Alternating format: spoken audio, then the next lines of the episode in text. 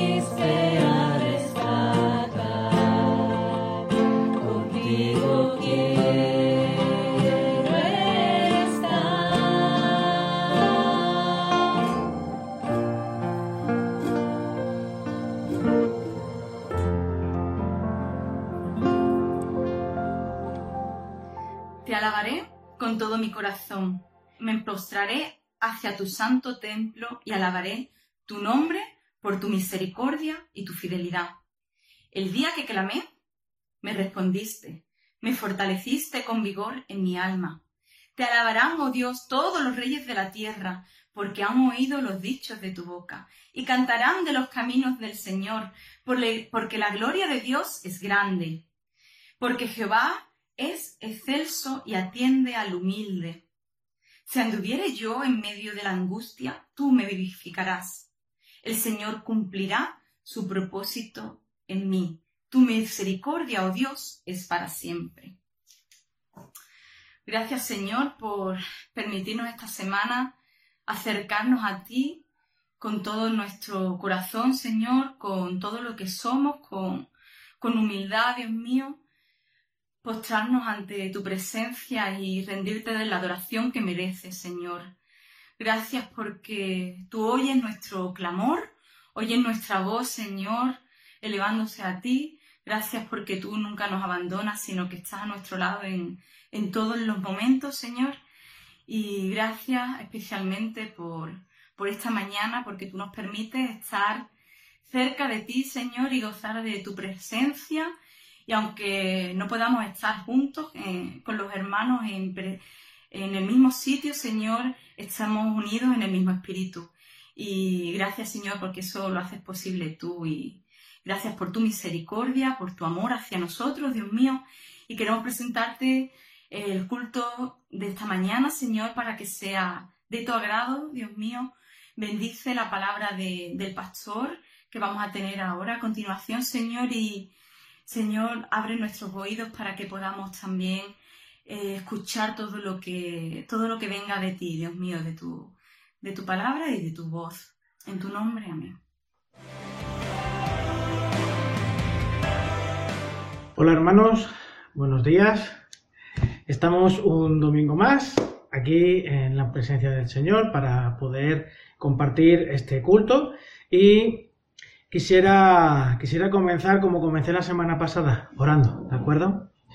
Señor, queremos darte gracias por permitirnos disfrutar de este tiempo y te rogamos, Señor, que eh, tu palabra que en esta mañana va, está siendo ya predicada a través de, los cánticos y de las alabanzas, Señor, pues podamos eh, percibir, Señor, disfrutar de aquello que tú tienes para nosotros. Gracias una vez más por permitirnos, Señor, estar eh, delante tuya, rindiéndote culto, Señor.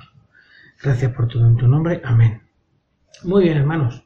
Pues la semana pasada sabéis que estuvimos reflexionando sobre el temor y ya os adelanté que este tema es un tema amplio y es un tema que vamos a tener que mm, eh, tratarlo eh, en dos semanas, la semana pasada y esta. Es posible que la semana, en, en, otras próximas predicaciones, pues lo volvamos a tratar pero desde otros, desde otros ángulos, ¿de acuerdo? Quisiera, eh, quisiera eh, no dejar eh, de, repasar algunas de las cositas que estuvimos hablando el domingo pasado. Y el domingo pasado vimos que el temor es una de las herramientas que el Señor, con la que el Señor nos ha dotado para poder afrontar los desafíos y las, y las y las realidades de este mundo que nos, que nos conducen algunas veces a una sensación de peligro, ¿verdad?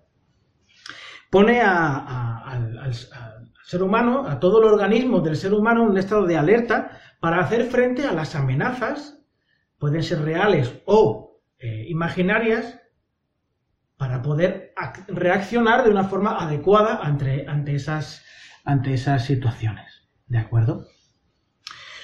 A las personas que le dan miedo los perros, pues al ver que eh, eh, se acerca un perro hacia ti, pues te pones en alerta porque temes un ataque, aunque no sea real, pero lo temes, ¿verdad? Escuchas un ruido fuerte en la calle cuando estás cruzando por el paso de peatones y ese ruido ya te pone en alerta, no vaya a ser que venga un coche a toda mecha y te atropelle, ¿verdad? Es una situación en la que eh, tu cuerpo se pone en un estado de alerta, tu, corazón se acelera, todo se pone en tensión para poder reaccionar y salir de esa situación de peligro. Temes las consecuencias de, una discusión en tu relación. Hay una discusión y temes las consecuencias, ¿verdad? Que puedan haber. Eh, temes eh, la realidad de la incertidumbre que infunde temor en el presente y en el futuro por este coronavirus. La caída de un meteorito, ¿verdad? Eh, que los extraterrestres vengan y nos invadan, como ya estuvimos, ya lo mencioné la semana pasada, ¿no? Temores reales o temores imaginarios. Ante esta realidad, pues estamos eh, a veces aparentemente desamparados porque es un desafío, es una, es una, es un sentimiento de angustia, de ansiedad, que incluso puede, puede eh, realizar cambios en la vida de, del carácter, en la vida de una persona, en su, en su biología, puede traer incluso problemas cardíacos, problemas respiratorios, Realmente eh, el temor mm, es un es una herramienta útil, pero un gran desafío poder controlar eso y poder utilizarlo de la forma adecuada para la cual el Señor nos la dio. Os hice una pregunta. Os, pregunté, ¿qué es lo opuesto al temor? a priori podríamos decir que eh, lo opuesto al temor es el valor. En la Biblia el temor no solo se vence con valor, el valor indica una cualidad a la vez que la calidad de una cosa, una cualidad de una persona y a la vez la calidad de esa persona. Aunque sí, las encomiendas de Dios pueden eh, llenar de temor, nos pueden llenar de temor, ¿verdad? Y eso lo podemos ver en el, en el famoso texto de Josué 1.9, eh, Moisés fallece y ahora el relevo cae sobre, eh, cae sobre los hombros de Josué y Josué recibe una palabra del Señor, esfuérzate y sé valiente. Josué 1.9, ese texto tan famoso, ¿verdad? Que hemos leído en más de una ocasión, el cual hemos recurrido en más de, una, de, una, ocasión, en situaciones complicadas, eh, nosotros mismos nos, lo hemos, eh, lo hemos recitado en nuestra mente, nos lo han dicho, nos han predicado acerca de ello. Josué 1.9. Ya te, lo he ordenado, sé fuerte y valiente. No tengas miedo ni te desanimes, porque el Señor tu Dios te acompañará donde quiera que vayas. Estoy leyendo en la nueva versión internacional, ¿de acuerdo? Para que aquellos que os sentís quizá un poco perdidos ante esta versión del texto. Pero ¿cuál es el cimiento sobre, eh, o el sustrato sobre el cual crece el valor, sobre el cual crece, eh, florece el valor? Josué 1 nos lo deja muy claro. La palabra del Señor, la palabra de Dios. Pablo anima a Timoteo recordándole que nadie le tenga en poco su juventud. El, por el hecho de ser joven, no tiene, no tiene que sentirse menospreciado. No tiene que sentirse eh, fuera de lugar. No tiene por qué sentirse eh, en un, eh, con un cargo y, unas, y un desempeño que no es el suyo, que no le corresponde por la edad. En cambio, le dice, sé ejemplo, el, Pablo le dice, sé ejemplo de amor, fe y pureza. Le anima una vez más a avivar el don que hay en él, recordándole que el Señor le ha dado un espíritu de poder, amor y dominio propio todos los elementos necesarios para sustentar el valor. No solamente el valor para ser valiente, sino el valor por el valor que le ha dado Dios a la vida de Timoteo. Si lo pensamos, el valiente no es la persona con ausencia de miedo. Al contrario, actúa a pesar de los riesgos. Me encanta cómo lo dice Dios a través de Daniel. El pueblo que conoce a su Dios se esforzará y actuará. De Daniel 11, 32. El contexto de Daniel 11, 11, 32, es un contexto bélico en el que algunos de los que pertenecen al pueblo de Dios apostatan de su fe, dejan de creer en Dios, dejan de ir al templo, dejan de asistir a la iglesia, dejan de tener relación con las personas de la iglesia, dejan todo lo que es la fe. se dejan engañar por las, las lisonjas y las palabras dulces de la generación en la cual viven. Sin embargo, como bien dice Daniel 11:32, los que conocen a Dios se esforzarán y actuarán. Los verdaderos discípulos, en imitación de su Maestro, que poniendo en valor la obediencia al Padre y nuestra resurrección, no escatimó absolutamente nada.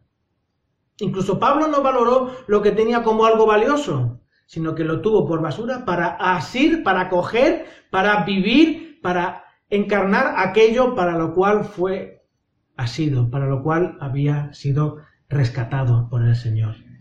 Situaciones como estas, en las que estamos eh, viviendo ahora, en las que estamos sometidos a aflicción, y la palabra aflicción lo que trae, la, idea que nos trae es la idea de apretar, nos sentimos apretados, eh, con, una enorme, con un enorme peso que nos estruja de tal manera que de nuestro interior realmente sale lo que hay.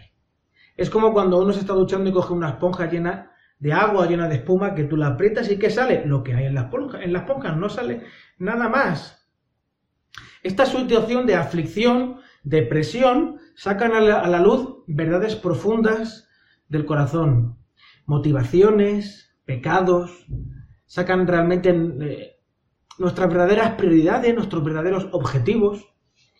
En este tiempo de, estar encerrados, de estar eh, afligidos, de estar en una situación eh, en la que el temor, pues, ha ido increciendo, la ansiedad ha ido increciendo y, cada vez nos sentimos o nos hemos, eh, nos hemos, nos estamos sintiendo cada vez más con los nervios más a flor de piel, con la tensión más a flor de piel. ¿Qué has descubierto en tu interior? ¿Qué es lo que teme tu corazón? ¿Qué es lo que realmente teme tu corazón? ¿Qué es más insoportable?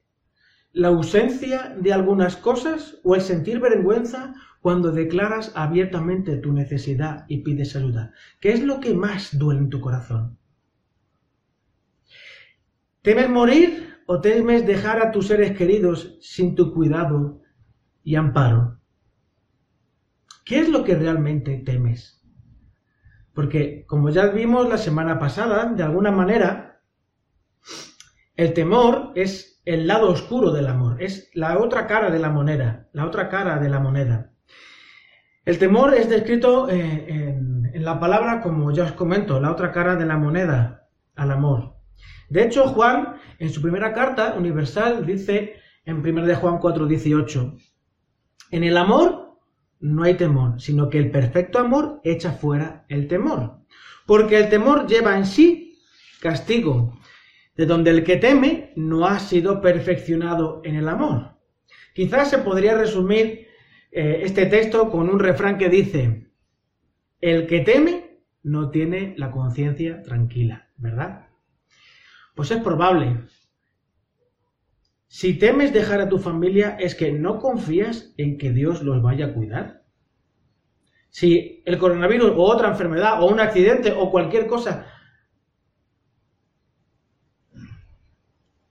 ¿Temes dejar a tu familia realmente en manos de Dios? ¿O es que confías tanto en ti que cuando dices, cuando dices las palabras de confío en Dios simplemente son palabras y no realmente una vivencia profunda? El temor despierta emociones en el ser humano que como mínimo son desagradables y saca a la luz aquellas prioridades y motivaciones más profundas y si cabe más viscerales. La semana pasada indiqué que los expertos insisten en describir los síntomas del temor con el nombre de ansiedad, un estado de alerta que prepara físicamente el cuerpo para una amenaza futura, sea real o sea eh, ficticia. Cuando estas situaciones se prolongan en el tiempo, pueden desarrollar fobias, alteraciones del carácter, comportamientos compulsivos, etc. Esto quiere decir que todos los que estamos pasando por estos momentos terminaremos grillados, terminaremos mal de la cabeza. No, no, no eso no es así. Pero es fundamental el factor tiempo. Cuanto más tiempo estemos sometidos a la ansiedad, más fácilmente se pueden cronificar los temores exacerbados como las fobias, la modificación del carácter, irritabilidad, er, irascibilidad, aprensividad, hipocondria, por ejemplo, ¿no? Y comportamientos compulsivos, la mayor parte de estos comportamientos pueden parecer, pueden parecer que carecen de sentido y aparentemente exagerados, pero están ahí y condicionan de una manera brutal tu vida. En resumen, el factor tiempo en el temor y la ansiedad es importantísimo. Pero no es solo importantísimo en estos momentos. Tomar conciencia de que cuanto más tiempo pasamos en esta situación, peor es para nosotros. Sino que incluso para Dios, este, nuestro, Dios que es eterno, para Dios también el tiempo es esencial. Isaías 55, 6. Buscadme mientras hay tiempo. Ahora es el tiempo de la salvación, ahora es tiempo de encontrarse con el Señor y ser examinados, puestos en el espejo y siendo invitados a no ser olvidadizos con aquello que vemos y sentimos. Santiago 1, 23 al 25 muestra claramente, está hablando de eh, la, fe, las obras, pero cómo estas realidades, estos sentimientos, la palabra de Dios que nos invita a poner en práctica la fe, ponerla en, nuestra vida cotidiana, es un espejo en el que realmente nos vemos. Y estas situaciones sacan a la luz lo que somos, lo que hay en nuestro interior. La aflicción nos aprieta de tal manera que saca hacia afuera lo que hay. Ese es el lado positivo y quizás también un poco negativo, porque a todos nos da temor quizás encontrarnos con la realidad de lo que somos. Nos da vergüenza asumir de forma transparente nuestras debilidades, nuestras fragilidades,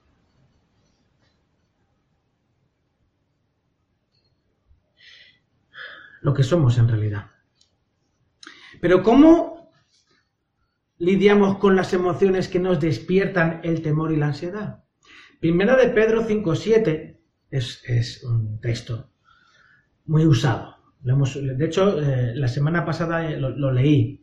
Echad toda vuestra ansiedad sobre Él porque Él tiene cuidado de vosotros. No tengáis miedo.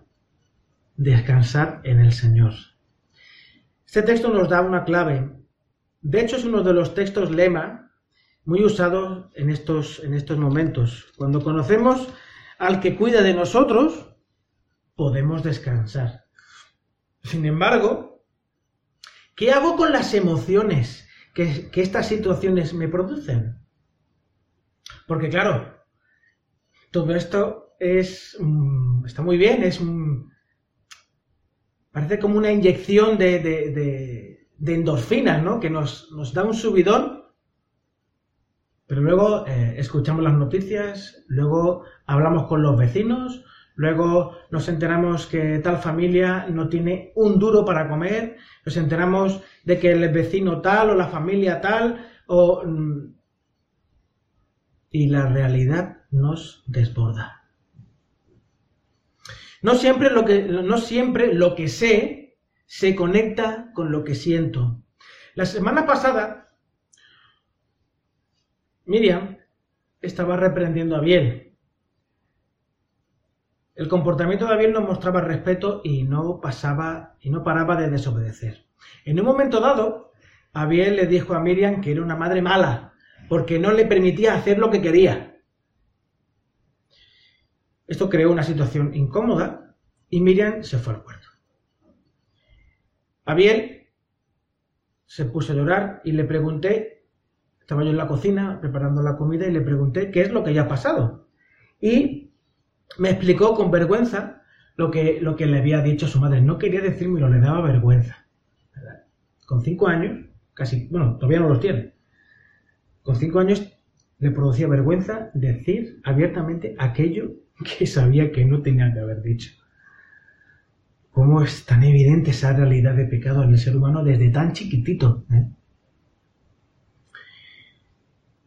Le pregunté si era cierto esa frase de la mamá es mala y me reconoció entre sollozos que no era cierto, pero que como la madre no le permitía continuar con ese comportamiento,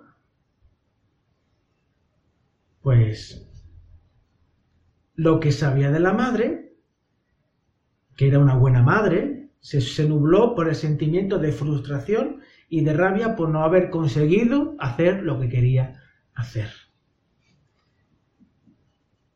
Abiel sabe que su madre es buena, pero le dice, mamá, eres mala. No siempre lo que sabemos está conectado con lo que sentimos. Y Dios lo sabe muy bien, y en ocasiones como esta, tenemos al libro de lamentaciones en el que podemos ver cómo transitar en medio de estos momentos. Como os dije la semana pasada, cuando se habla del sufrimiento, el libro de lamentaciones es para la dimensión comunitaria, como es el libro de Job ante la dimensión personal de desafío ante el sufrir. Una búsqueda de sentido, de esperanza en medio de todo. Existen algunas diferencias entre ellos, sin embargo, en ambos se analiza el proceso, la gestión y el tránsito emocional y espiritual por ese tiempo. Cuando nos sumergimos en el libro de lamentaciones, de las primeras cosas que se perciben es una profunda tristeza, un profundo dolor por todo lo que había sucedido. El libro de, lamentaciones forma parte de la colección de libros poéticos junto a los salmos, a los proverbios, eclesiastés y cantares.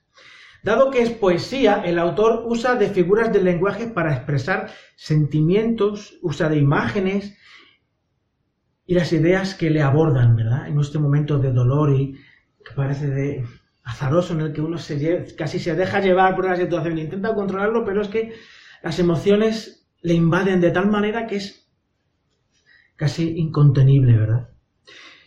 Sin embargo, aunque nos podría parecer que son las palabras azarosas e impulsivas de, un de una persona que se duele, tras esas estrofas eh, vemos un gran trabajo de composición, porque todas las estrofas que vemos, casi menos el capítulo 5, cada uno de los versículos empieza con una de las palabras del alfabeto hebreo, es un acróstico. Entonces, eh, no puede ser eh, una mano, eh, una mano escribiente de sentimientos que desbordan a, la, a, la, persona que está escribiendo. Ha habido todo un proceso de composición, de digerir los sentimientos, de saber el qué se dice y cómo se dice, el por qué se dice. En definitiva, una guía del Espíritu Santo, como bien nos indica la palabra del Señor. En la actualidad, estamos acostumbrados a entender la poesía como una rima de palabras. En la poesía hebrea lo que rima no son exactamente las palabras, lo que rima son las ideas. En algunos casos lo que hacen es completar la idea inicial, por ejemplo, Lamentaciones 4.1. Leo. Escuchad, ¿vale? Prestad atención porque así podremos... Eh, es una guía para poder entender mejor el libro de lamentaciones. El oro ha perdido su lustre. Se ha, se ha empañado el oro fino.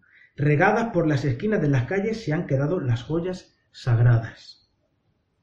¿Veis cómo habla de eh, cómo el, habla del oro que ha perdido su lustre y, a la, y en, la, segunda parte dice que se ha empañado el oro fino y por último te describe un poquito más lo que ha pasado con, con, con lo precioso, con lo precioso que había en el pueblo, que había en Jerusalén, incluso en el templo, todo eso que era tan valioso ha quedado empañado y está tirado por las calles. No tiene ya sentido, ya nada, tiene sentido, porque lo valioso ha perdido su valor, está pisoteado y menospreciado. Esto sería lo que viene a ser un paralelismo.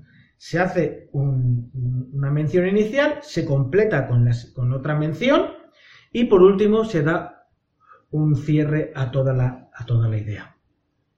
En otras es a través de antítesis. Por ejemplo, por ejemplo 4.21. eh, Lamentaciones 4:21. Regocíjate y alégrate, capital de Dom, que vives como, como reina en la tierra de Uz. Pero ya, ya tendrás que beber de esta copa y quedarás embriagada y desnuda. Una primera frase se contradice con la segunda para eh, mostrar una sátira, ¿verdad? Alégrate, pero no te preocupes, que ya tu tiempo vendrá. Dios va a pagar todo aquello que tú estás haciendo. Es cierto que en la palabra se nos anima constantemente a ser valientes, a confiar en Dios, a tener conocimiento de nuestro valor en los dos sentidos, de, cualidad y calidad, la palabra de Dios, su identidad, que es su fidelidad y su amor, y en, nuestro llamado con los dones y talentos que Dios nos ha dado. Lo que a mí me gusta, a mí me gusta pensar esto último como nuestra terapia ocupacional, que es la parte que Dios nos ha dado, ha puesto en nuestras manos para poder colaborar con Él en la transformación no solamente del mundo, sino de nuestro interior. De eso hablaremos un poco más eh, en, alguna otra predicación, porque me parece una, forma muy interesante de poder ver eh, el lugar y los dones y el ministerio que Dios nos ha dado a cada uno. Pero con todo, gracias al libro de lamentaciones, vemos como Dios nos permite y capacita para poder transitar por nuestras emociones. El libro de lamentaciones no es una, no es una, eh, no es una declaración escapista del sufrimiento. Aquí, cuanto, cuanto menos suframos, mejor. No, no, al contrario. Es todo lo contrario. Incluso es una guía para entender y comprender nuestras emociones. Dios nunca nos reprime. Dios nunca reprime al ser humano. Siempre guía y capacita. El objetivo es la sanidad, la salud y la renovación. Como dice en Romanos 12, la metamorfosis. Porque este es su deseo, que comprobemos a través de la metamorfosis de nuestra mente cuál es su voluntad agradable y perfecta.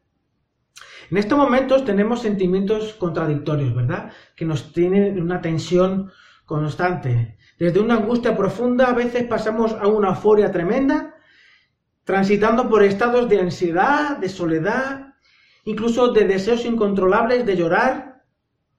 Así lo describe Lamentaciones 1.16. Por eso estoy llorando, por eso de mis ojos fluyen lágrimas porque de mí se ha alejado el que consuela y da reposo a mi alma. Mis hijos han sido destruidos, porque el enemigo prevaleció. Las noticias que vemos y oímos en algunos momentos nos conducen a hacer nuestra la estrofa de Lamentaciones 2.11. El llanto me consume los ojos, siento una profunda agonía. Estoy con el ánimo por los suelos porque mi pueblo ha sido destruido. Niños e infantes desfallecen por las calles de la ciudad. Las calles, las calles están vacías. Hay un constante temor, no solo, no temor, sino ese alejamiento social que nos piden. Es casi ya inevitable porque no quiero acercarme a las personas. Temo contagiarme. Sentimientos de soledad, de desapego. Calle vacía ya no tanto por cómo está yendo la desescalada, pero no dejan de inquietarnos las cifras de muertos y las previsiones que no son exactamente halagüeñas. Lamentaciones 2, 12 y 13. Describen claramente las emociones y los pensamientos del pueblo que la situación económica y social que acompañan a la pandemia de aquel momento están por la que está transitando aquel, eh, aquel pueblo, aquel, el autor de 2, 12 y 13. ¿Dónde hay pan y vino? ¿Dónde podemos encontrar comida? ¿Dónde podemos encontrar el sustento de cada día? ¿Dónde podemos encontrarnos seguros de que para mañana nada nos va a faltar? Preguntan a sus madres mientras caen por las calles como heridos de muerte, mientras en los brazos maternos exhalan su último suspiro. ¿Qué puedo decir de ti, bella Jerusalén?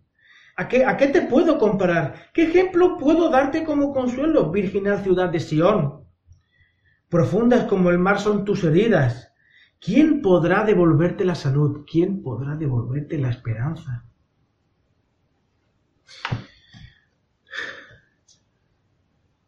¿Te ves reflejado en esto? ¿Ves reflejado algo de esto en tu alrededor? Lamentaciones 2.18. El corazón de ellos clamaba al Señor, Hija de Sión, que tus lágrimas corran día y noche como un arroyo. No descansen ni reposen las niñas de tus ojos. No te preocupes por llorar, no te reprimas.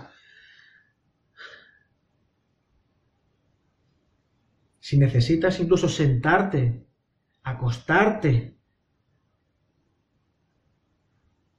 para saborear esas emociones, esas sensaciones, no te hagas el fuerte. Bien expresa el poeta en mostrar la necesidad humana de llorar, de dejar caer las lágrimas, pero incluso poder limpiar su corazón y sus pensamientos frente a una realidad tan dura.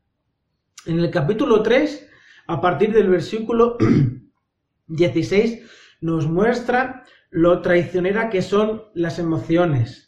Las, las circunstancias pueden parecer tremendamente adversas, duras y crueles, pero en 3.22 parece, me recuerda de alguna manera un, poco a, al hijo pródigo, ¿no? Como parece, pareció despertar en aquel momento y decir, el gran amor del Señor nunca se acaba, nunca cesa. Y su compasión jamás se agota. Cada mañana se renuevan sus bondades. Muy grande es su fidelidad.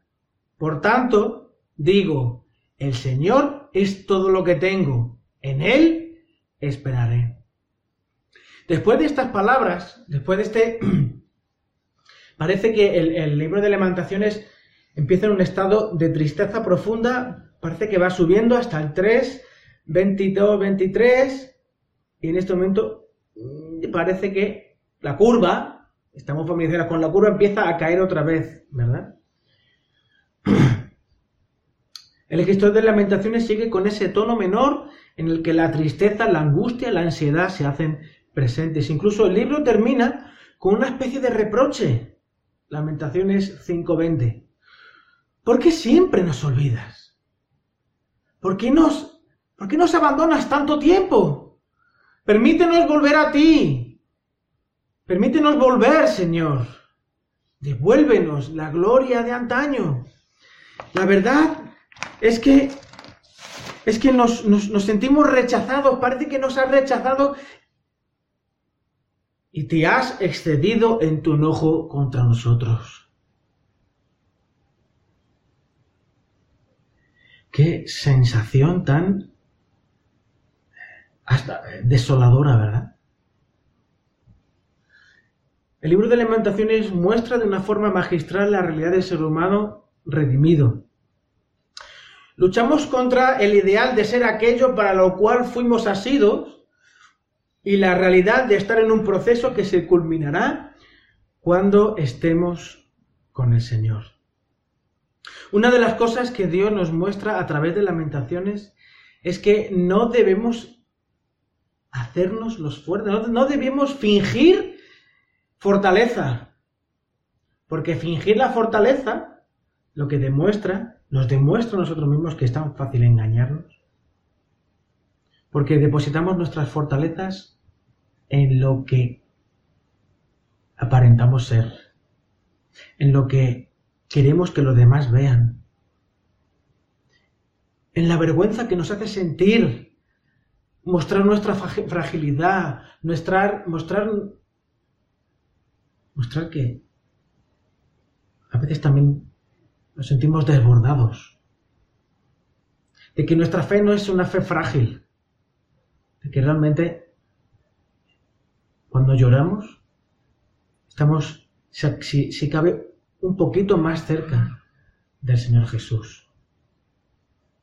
Así que la realidad es que el libro de lamentaciones nos muestra que por mucho que nos esforcemos en construirnos unas defensas, una torre frente a las inseguridades de esta tierra, Dios siempre va a tener que bajar. Por mucho que queramos subir, por mucho que queramos crecer, sin el Señor siempre estaremos construyendo con ladrillos, con los ladrillos y las mimbres de siempre. Tras el proceso de, catarsis y desahogo que nos sugiere Lamentaciones, no podemos hacer otra, otra cosa. Incluso os diría, no nos puede salir otra cosa que afirmar, no temas, confía en el Señor. No temas, iglesia, no temas, Rubén. No temáis, no temamos cada uno de nosotros.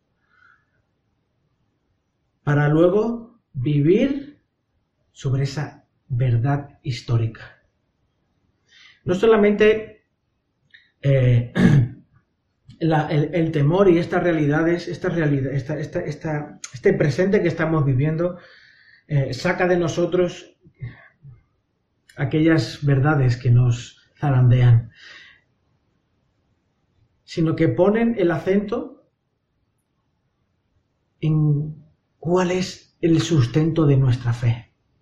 Si realmente nuestra fe está basada en una cultura evangélica, en unos eh, versículos bien aprendidos, o una realidad imborrable, una realidad transformadora, en una metamorfosis provocada por el encuentro con el Jesús resucitado. ¿Sabéis que el, el, centro del mensaje en, en el primer siglo de la iglesia era Jesús ha resucitado? Aquel que vosotros matasteis pensando que no era nadie es, era, es Dios, al cual Dios mismo lo resucitó de los muertos. Esa verdad histórica, esa verdad revolucionaria de que Dios ha vencido la muerte, relativiza todo lo demás. Por eso, un pueblo que conoce a su Dios realmente se afirmará, actuará, no sin temor, no sin temor, pero sí sabiendo a qué peligros se enfrenta y conociendo que Dios está por encima de todo eso, que la recompensa que vamos a recibir por ser fieles a Dios, sobrepasa todo entendimiento. cosas que ojo no vio ni oído oyó son las que Dios tiene para cada uno de sus hijos. Por eso, hermanos, que estás pasando por este tiempo de temor, deja que la aflicción saque de ti lo que hay. Y cuando esté sobre ti, sobre la mesa y tú lo estés viendo, pídele al Señor ayuda para que esa realidad realmente pueda ser metamorfoseada, pueda ser transformada de tal manera que puedas disfrutar de la voluntad de Dios agradable y perfecta. Que el Señor os bendiga y a ver cuándo nos podemos ver. Os echo de menos. Un besito. Nos vemos.